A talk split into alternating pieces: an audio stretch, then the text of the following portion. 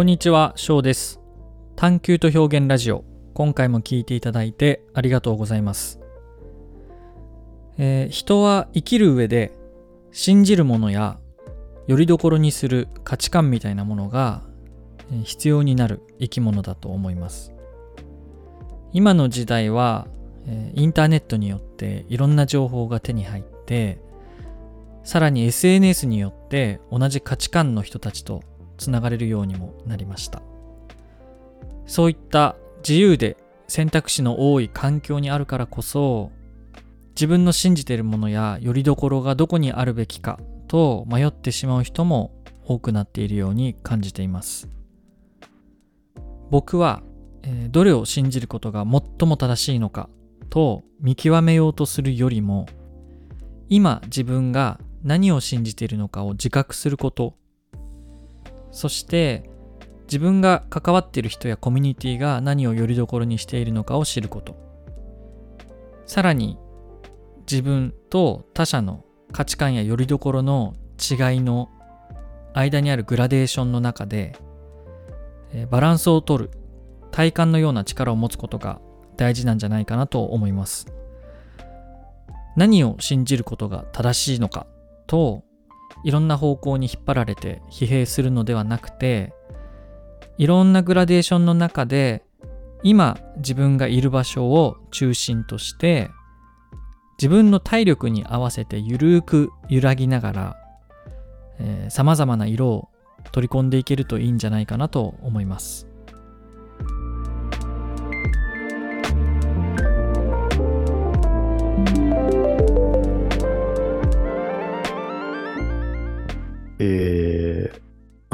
人って、なんかこんなに、まあ、何か寄っかかりたいというか、うん、え世界的に見たら、日本はね、珍しいというか、信仰があんまり、ね、信心深い人とかあんまりいないじゃないですか。うんうんで神様の一応、国じゃないですか。うんで、まあ、わかんないけど、結構海外の人はみんなキリスト教だったり、うんうんあの自分の宗教があるので、宗派があるので、まあそれがあの価値観であり、判断基準だったりするわけなんだけど、うんそういう社会的な背景もあるし、うーん、なんだろうな。言い方違うかもしれないけど、面白いなと思ってます。あ日本がってことですか？日本が面白い、えっと、そう、面白いし、日本人がってこと？そういう、そういう人たちって少なくないよなって思うんですよね。その、よりどころが必要な人ってこと、何かを信じたいとか、うんうん。えーまあ本当思考停止したいじゃないけど、あー。楽にしてもらいたいみたいな。あー。まあ人みんなそうっすよねでも。そう、なんか、そ、そこを、そう、人みんなそうっすよねって俺もそこを思ってて、うん。全員そうじゃないかなと今もじゃあ俺と翔ってど、な、なんだろうみたいな。あると思いそますよ僕たちも。そこをなんか探求したい。ああなんか一般的にはですよ今。はい。あの金の人って結構出てきてると思うんですよ。その信じるものっていう意味でうん。そのお金だったりその宗教の人もいるし、はい。はい。はい。はい。あとは何ていうんですか科学を信じる人だっているし、はいはい。そうなんか自分のこう人生をより良くするための考え方の基本になるもの、いいですね。うん、何信じてるだですね、テーマは。そうですこれタイトねルは。最近はその僕がよくうん。あの僕に入ってくる情報ですよ僕は、はいその AI とかなんか見てるもの全部そういうのボンボン勝手にカスタマイズされるじゃないですかはいはい。それで AI 系のものと、うんあとやっぱ政治日本の政治、うん。えー結構最近周波数動向とか見てるんでそういうスピリチュアル系のものも入ってくるんですよね でこれいろいろ入ってくるんですけどなんかやっぱりなんなんだろうここを信じてる人はここ信じてないみたいなのをやっなんか結構感じるんですよ。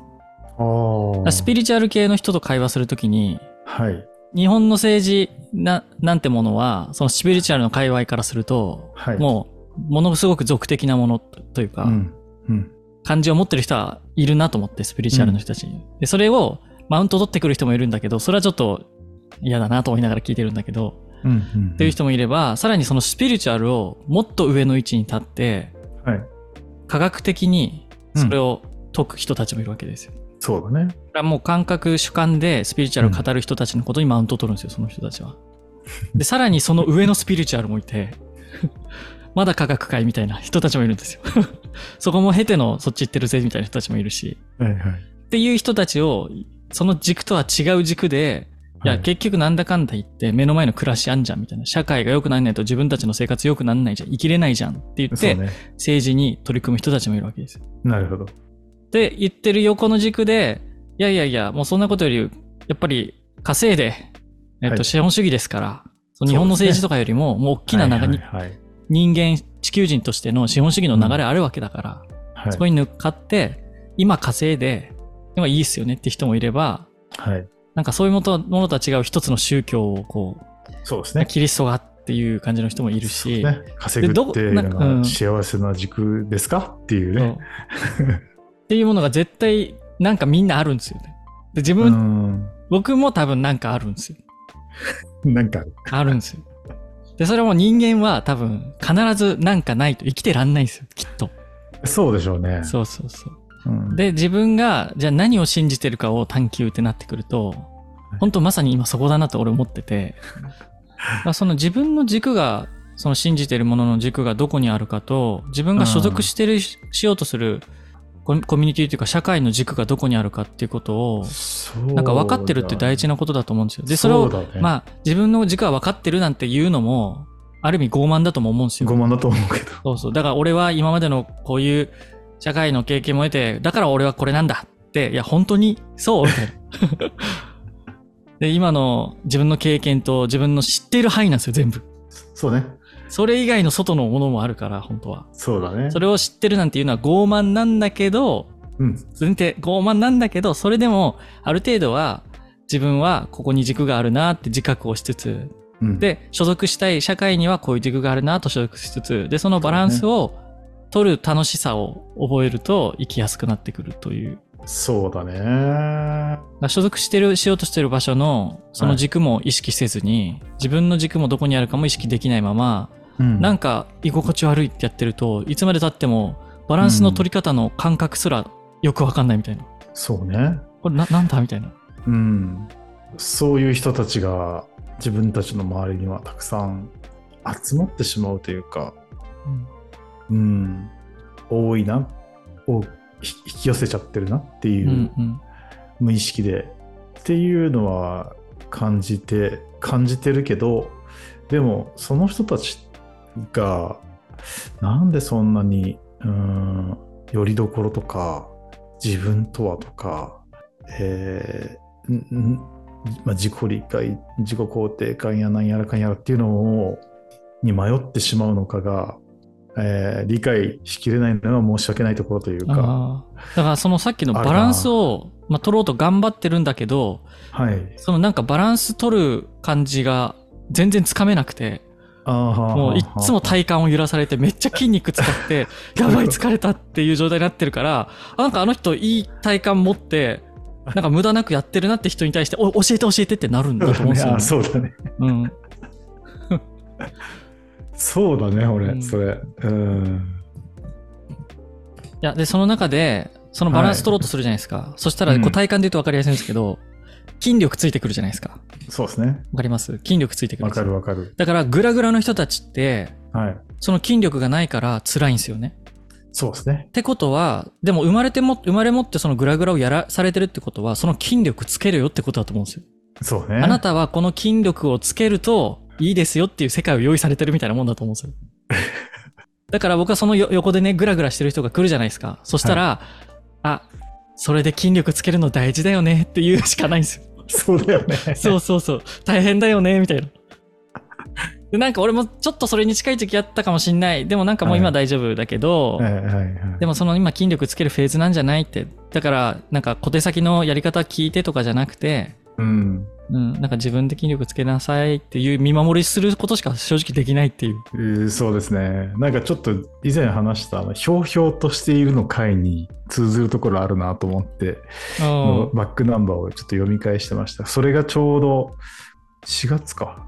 なんか改めて書を書いてくれたものを読むと、まあ、ひょうひょうという言葉を漂ってる浮かんでるふわふわしてるなとの意味を持ちます。これ結構バランス取ってるってことだよね。うんうん。型にはまらず自由に生きることを象徴する言葉。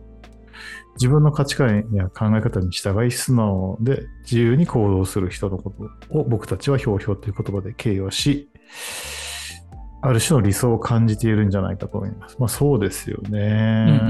うん、なんか、ま、かといって周りを無視してるわけじゃないんですよね。無視するとわがままや無責任というものになっちゃうと。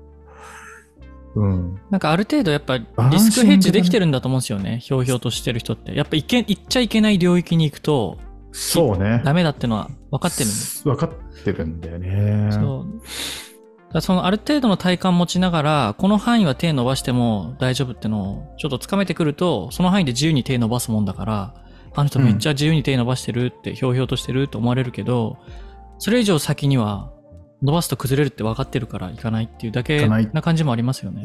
ですね。それがなんか意外とあの、楽、楽そうっていうふうに見えてるんだけど、いうん案外バランス取って生きてるう。うん、バランス取ってるとは思いますよね、あの、すごい、まあ、自分でも自覚あるんですけど、すごい繊細なんですよ。そのなんか繊細っていうのはなえっと何かを、えっと外的な力を受けて、それに対して過剰に反応する繊細ではなく、自ら繊細にセンサーを張って、うんこう、ば見ているというか、うんうんうんいうことをしているっていう自覚があるんですね、昔から。うん敏感に気づくセンサーを貼ってますよね、リュウさんは。そうそう、俺は張ってる 見てる、すごい。めっちゃ。なんか、あれかな。難しくてめんどくさい方向に行ってるかな。大丈夫かな話？話。大体そうですよね。そういう時は、もうこの辺で止めましょうって無理無理やり止めるんです。じゃあ止めましょう、この辺で。